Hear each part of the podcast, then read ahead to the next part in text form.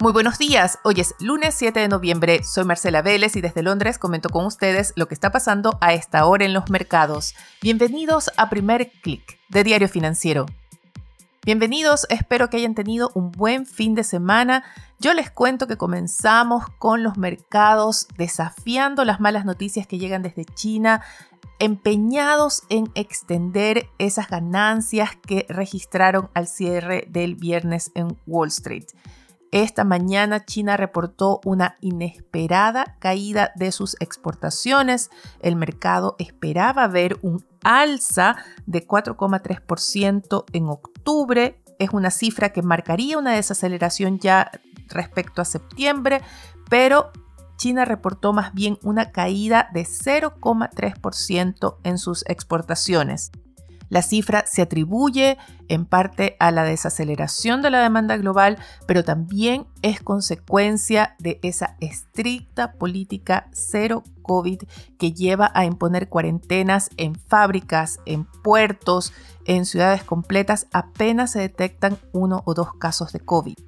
Y esta política no solo está afectando el comercio exterior de China, no solo está afectando a sus exportaciones, sino también a su demanda interna. Las importaciones en octubre también cayeron inesperadamente, cayeron más que las exportaciones, registraron una baja de 0,7% y esto contrasta con esa ligera alza de 0,1% que esperaba el mercado. La caída de las importaciones también da cuenta de una menor actividad interna, también producto de las cuarentenas, también producto de ese periodo de desaceleración por el cual está atravesando China y que Beijing parece estar dispuesto a soportar a cambio de mantener en vigencia esa dura política de cero COVID. Goldman Sachs anticipa que esta se mantendría en vigencia por varios meses, incluso hasta quizás el final del primer trimestre del próximo año. Hay que tener en cuenta que la población china o no hay cifras claras al respecto de la cobertura en vacunas, especialmente en la población de mayor edad. Por lo pronto, a pesar de las cuarentenas, a pesar de la vigencia de esta ley, China reportó el viernes el mayor aumento de casos de COVID en seis meses y esta debería ser una señal de preocupación para los mercados, pero lo que los inversionistas parecen estar leyendo es que estas cifras que hemos visto hoy de caídas de exportaciones, de caída de importaciones, podría ser que Beijing finalmente ceda y retire o al menos relaje la política de restricciones sanitarias. Esta idea fue la que alimentó las alzas que vimos la semana pasada, donde vimos incluso ese rally en las acciones chinas. Fue una idea que alimentó el optimismo, impulsó el precio de los commodities, del petróleo, del cobre, y esta mañana parece ser que es todavía la idea que domina la sesión. Vimos las acciones europeas abrir en rojo, pero a esta hora han revertido la tendencia. El Stoxx 600 sube 0,43%, tenemos también una positiva sesión en Asia liderada por un alza de 2,69% del Hang Seng. Y los futuros de Wall Street también se alinean al alza. Vemos que registran a esta hora avances en torno a 0,27, 0,35%. El dólar opera a la baja, es una sesión importante para el dólar, el índice global cae 0,43%, no es una baja menor, pero también vemos caídas en los commodities, el petróleo retrocede 0,32% y el cobre pierde 0,94% en Londres. Llama la atención esa alza que mantiene o defiende el Nasdaq, aunque hay que decir que ha recortado los avances en los últimos minutos. Esta podría ser una consecuencia de esa caída de más de 1% que vemos ya en las acciones de Apple antes de la apertura del mercado. La tecnológica reporta un recorte de 3 millones de unidades en su producción del iPhone 14 en respuesta a la desaceleración de la demanda. Es muy importante lo que está pasando en el sector tecnológico.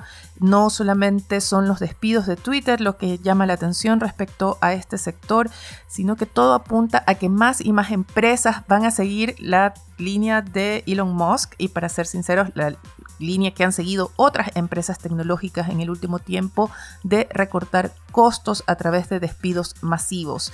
Wall Street Journal reporta esta mañana que Meta, la matriz de Facebook, se prepara para una ola de despidos que afectaría a decenas de miles de trabajadores. Meta contiene hasta o tenía hasta septiembre 87 mil empleados y los recortes que prepararía no serían menores.